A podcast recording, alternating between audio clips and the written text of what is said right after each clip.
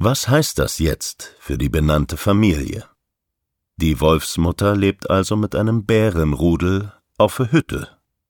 So würde der Kabarettist Herbert Knebel im schönsten Ruhrpottdeutsch formulieren.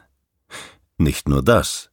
Die Wolfsmutter ist gleichzeitig die Leitwölfin des Bärenrudels.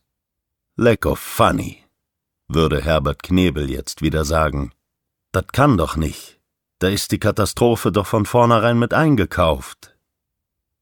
Vielleicht würde Herbert Knebel aus diesem Stoff tatsächlich eine seiner unnachahmlichen Nummern schreiben. Für unsere Leitwölfinnen ist das jedoch bitterer Ernst des Lebens und gar nicht zum Lachen. Unsere Mütter sind häufig am Ende ihrer Kräfte. Sie verstehen die Welt nicht mehr. Sie verstehen die Kinder nicht mehr, Sie verstehen sich und ihre Partnerschaft nicht mehr. Sie verstehen ihr Leben nicht mehr. Manche brechen regelrecht zusammen, manche entwickeln Krankheiten, manche haben schlicht Angst. Um alles Mögliche. Sie ringen um Sicherheit und Kontrolle, merken aber, dass viele ihrer Fälle davonschwimmen. Häufig zuerst die Bärenväter, in der Natur ist das der vorgesehene Lebensweg, aber im menschlichen Leben? Wolfsmütter jedoch sind zäh. Sie lassen sich nicht unterkriegen. Dann führen sie das Rudel eben allein weiter. Hatte sich während der Partnerschaft häufig sowieso schon so angefühlt. Das berichten uns jedenfalls viele dieser Mütter. Aufgeben? No way. Nicht, wenn es um die Kinder geht. Aber was bekommen diese Wolfsmütter zurück von dem, was sie in die Beziehung investiert haben? Liebe? Verständnis? Aufmerksamkeit? Fürsorge? Rücksichtnahme? Die meisten reden diesbezüglich von Einbahnstraßen, von Gegenverkehr weit und breit nichts zu sehen. Viele beginnen irgendwann an sich zu zweifeln, sind sie nicht liebenswert? Müssen sie sich noch mehr anstrengen?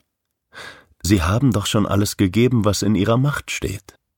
Sie sind freundlich, ernten aber Unfreundlichkeit. Sie sind aufmerksam und den Rudelmitgliedern zugewandt, erhalten aber Missachtung und Abgrenzung. Sie säen Altruismus und ernten Egoismus. Ihre Beziehungsangebote werden in der Regel nicht erwidert. Außer vielleicht es passt den Bären in den Kram. Wolfsmütter empfinden sich irgendwann wie der nützliche Idiot. Erfüllungsgehilfin eines egomanen Rudels. Wenn sie abends im Bett liegen und über die Katastrophe, die den Namen Leben trägt, sinnieren, kommen ihnen verschiedenste Erklärungsmuster in den Sinn. Das erste lautet ich bin selbst schuld. Ich hätte viel früher reagieren müssen, viel konsequenter handeln müssen. Jetzt bekomme ich die Quittung für meine Versäumnisse. Das zweite lautet Der Vater ist schuld. Kein Wunder, dass die Kinder so sind. Er hat sich viel zu wenig gekümmert.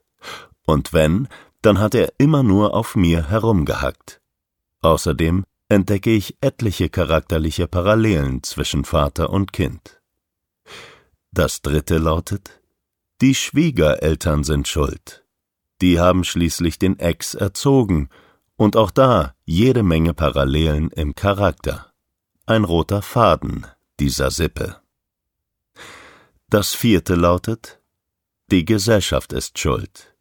Es gibt zu wenig Verständnis für mich und meine Kinder. Ständig werden wir kritisiert. Meine Kinder als unerzogene oder asoziale oder egomane oder verweichlichte Blagen betrachtet und ich, die Mutter, als Hauptverursacherin gebrandmarkt. Wer soll da in den Schlaf finden? Die Mütter werden trotz Schlafmangels am nächsten Morgen wieder brav in die Rüstung steigen und kämpfen. Zuerst für ihre Kinder, dann gegen sämtliche Anfeindungen und zuletzt für sich. Die, die sich Hilfe holen, erhalten gelegentlich Trost und Verständnis. An der Gesamtsituation ändert es meist wenig. Die Situation ist vergleichbar mit der Verzweiflung von Katzendompteuren. Zur Erinnerung der Spruch: Katzen sind autistische Hunde. Ich erwarte von der Katze nicht das gleiche Verhalten wie von einem Hund. Und vor allem, ich nehme es nicht persönlich, wie sie sich verhält. Sie ist einfach von Natur aus so. Das hat nichts mit meiner Kompetenz oder meinen Bemühungen zu tun. Die Katze kommt kuscheln, wenn sie es möchte, nicht wenn ich es erwarte.